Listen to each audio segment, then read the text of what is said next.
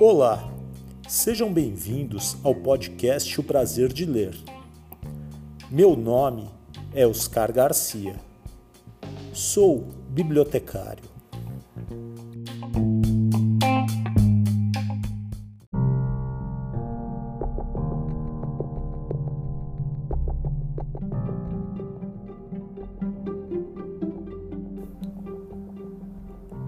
Bom dia se você ouve o podcast de dia.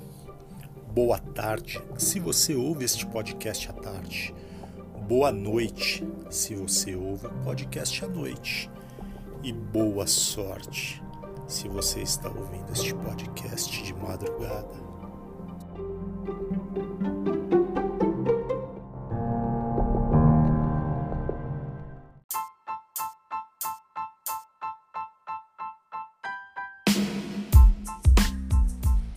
Eu sou a autora Glória Quirinos, estou falando desde Curitiba e você está ouvindo o podcast Prazer de Ler com Oscar Garcia.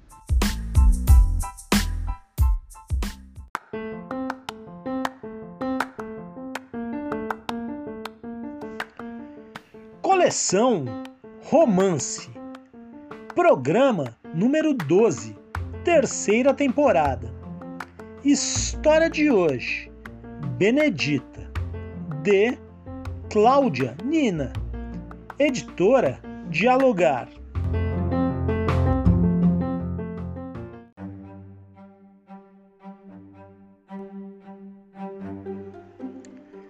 Iremos ler os primeiros capítulos da obra. Capítulo 1 O Retrato Existiu um único registro da família inteira. Uma foto que embranquecia aos poucos. Ficavam quase invisíveis os corpos. Sumiam como fantasmas. Benedita tinha escondido o retrato no fundo falso do chão do quarto, antes que a imagem sumisse de vez. No cantinho de madeira velha e estufada, fez o esconderijo. Só ela sabia. Carregava na pequena sacola o retrato do tempo perdido. Na memória generosa ecoava a frase que por toda a vida repetiria, como uma prece. A gente até que não era triste, só não tinha o que comer.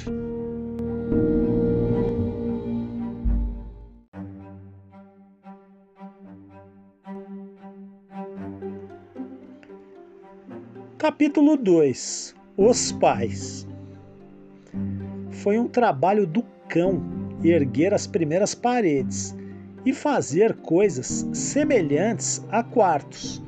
Tudo ficou pela metade. A casa de barro parecia um esqueleto marrom. Cansado e irritadiço, reclamando dia e noite, o homem desistiu de terminar a obra. Chutou pedaços de pau para o ar. Praguejou os amigos que o ajudavam. Ameaçou alguns de morte. Começou ali a dar asas ao demônio dentro dele. O homem herdou o terreno do pai, que ganhara em uma aposta na verdade, não foi bem isso. Dizem que houve ladroagem e, por fim, que ele só conseguiu ficar com o terreno porque o velho matara o sujeito em uma cilada. Ninguém nunca explicou direito o caso, mas o terreno acabou nas mãos do jovem casal que se preparava para começar a vida. O que não sabiam era que nada poderia crescer onde a vingança espreitava. Quando se casou, a futura mãe de Benedita achava que o marido fosse um prêmio da vida. A mulher teve uma gravidez depois da outra.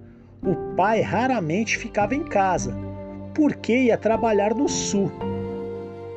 Às vezes no Rio, às vezes em São Paulo não havia trabalho decente no povoado, a menos que ele se prestasse a fazer faxina na igreja. Mas era qualificado demais para isso. As qualificações: apertar parafusos nas oficinas de carro. Ninguém apertava parafusos como ele. Ela tinha um orgulho danado do homem apertador de parafusos. O marido era um presente de Deus, pelo qual agradecia de joelhos. Com o tempo, porém, a mulher incorporou a tristeza e o abandono, não apenas pelas ausências constantes do amado, como por ver a penúria crescente dentro da casa. Quando o marido sumia, depois de fazer mais um filho, ela chorava durante meses seguidos. Gostava tanto daquele homem seco e medonho caminhava até a beira da estrada antes de o sol se levantar, para se despedir dele com um lenço amarelo amarfanhado nos dedos e um terço enrolado no punho. Quando ele partia, a mulher voltava aos frangalhos para casa e, nas palhas do chapéu que fabricava, tentava se recompor, fiapo por fiapo inventava orações, gostava de musicar as rezas e cantarolava baixinho. Uma das coisas que mais o irritava. Que agonia essa reza. Pelo amor de Deus, mulher, cala a boca.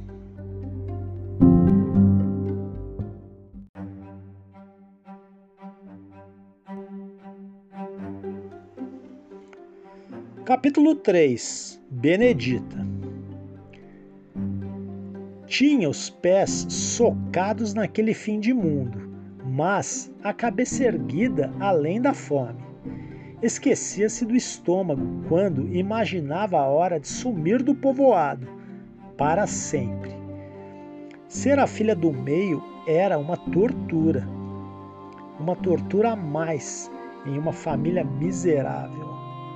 Uma das maiores dúvidas de Benedita era decidir se deixava a comida para os menores ou se avançava antes deles. Que direitos ela tinha? Estava sempre faminta e ao redor dos irmãos como uma ilha. Tinha vontade de matar todos, esmigalhar as cabeças nas paredes, como se fossem piolhos imensos. Uma gana que lhe subia e depois passava. Raiva de fome, dizia a mãe, que começava a chorar.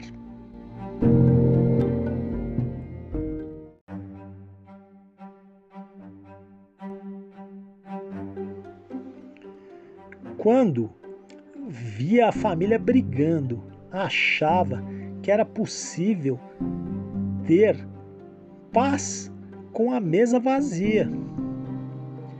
Como era ingênua, pensava Benedita, cheia de compaixão por aquelas senhoras de mãos minúsculas, o polegar anão como o dela. Benedita sonhava em comer a estrada. A mãe era a única que partilhava com a filha o delírio romântico de escapar da miséria.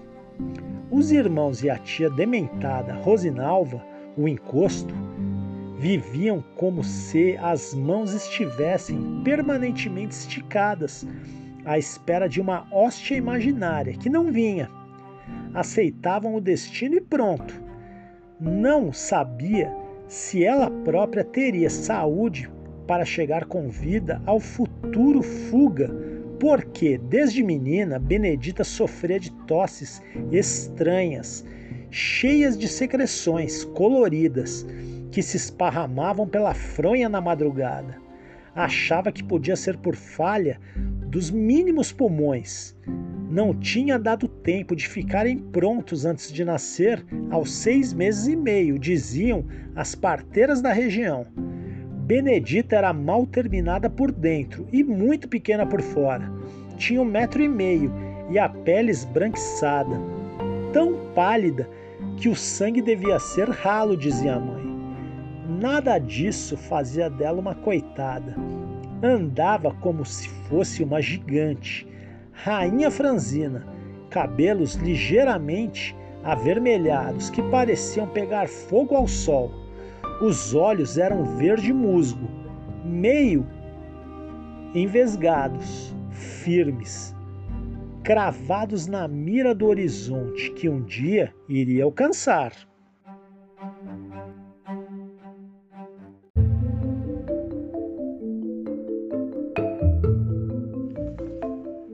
Claudianina conta de onde veio a inspiração para escrever Benedita e muito mais.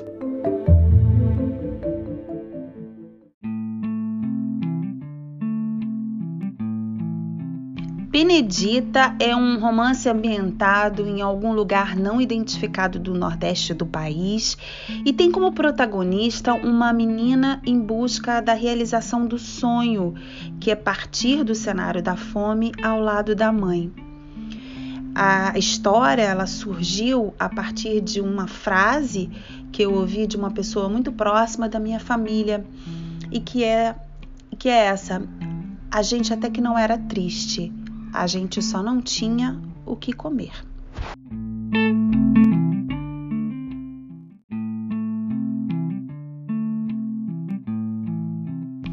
Essa é a primeira vez que eu visito um cenário tão árido. Eu tenho três romances anteriores, que são Esquecer-te de Mim, Paisagem de Porcelana e O Juvenil Amor de Longe. E essa é a primeira vez que eu visito um cenário como esse. Eu preservo algumas das minhas obsessões, como o trabalho com a linguagem, só que nesse romance especificamente, a linguagem ela é mais é, reduzida. Eu acho que, embora eu continue com algumas é, com algumas características que que são é, muito peculiares ao meu trabalho, como as metáforas estranhadas, por exemplo, é, em Benedita, o meu trabalho com a linguagem ele é mais reduzido. Né? Então, eu tenho é, capítulos mais breves, eu tenho parágrafos mais breves, tudo isso com o objetivo de fazer com que o cenário e as situações dramáticas elas falem por si só. Quer dizer, eu não preciso é, exagerar e nem deixar frases mais longas ou descritivas para descrever ou para falar de, de, de sequências que são tão tão pulsantes, né? são, tão, são tão fortes por si mesmas.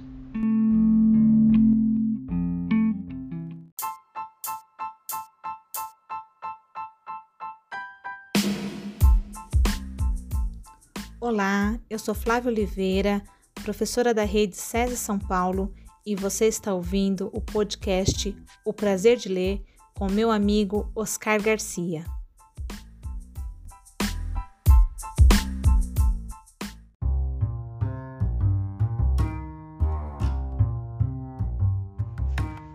Claudianina é jornalista e doutora em letras pela Universidade de Utrecht, na Holanda, com tese sobre Clarice Lispector, publicada pela editora da PUC, Rio Grande do Sul. A palavra usurpada. Trabalhou como professora visitante na UERJ, em teoria literária. Dessa experiência nasceu a obra de pesquisa para seu segundo livro, a literatura nos jornais, crítica literária dos rodapés às resenhas, da editora Sumos. Em 2020, foi convidada para lecionar a disciplina Escrita Criativa, do real ao ficcional, na pós-graduação de Literatura Brasileira de Autoria Feminina, na Universidade Cândido Mendes. A Barca dos Feiosos foi seu primeiro livro infantil, pela editora Ponteio. Já pela editora Desop, lançou Nida e a Lamparina. Publicou o perfil biográfico ABC de José Cândido de Carvalho, pela editora José Olímpio, e os romances Esquecer-se de Mim, da editora Babel, e Paisagem de Porcelana, da editora Rocco. Foi finalista do Prêmio Rio de Literatura em 2015, além do livro de resenhas Delicados Abismos, da editora 8 e meio.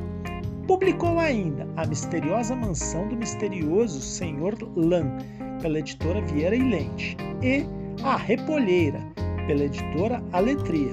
participou da antologia Vou Te Contar, da editora Rocco, organizada por Celina Porto Carreiro, com o conto Na Solidão da Noite, em homenagem a Tom Jobim. Amor de Longe, da editora Ficções, é seu primeiro romance juvenil.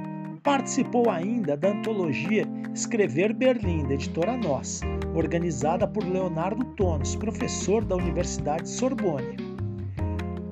Os seus dois lançamentos mais recentes são a antologia Fake Fiction, da editora dublinense, e os infantis Ana Centopeia, da RHJ, e A Coruja e o Mondrongo, da editora Aluar. Cláudia é colunista da revista Seleções, na qual assina a coluna online Histórias que a Vida Conta. E também assina uma coluna de crônicas no site do jornal Rascunho.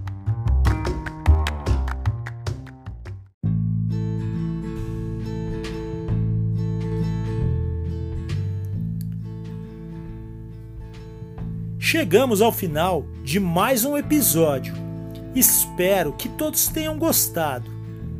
Temos essa história e muitas outras aqui no podcast O Prazer de Ler.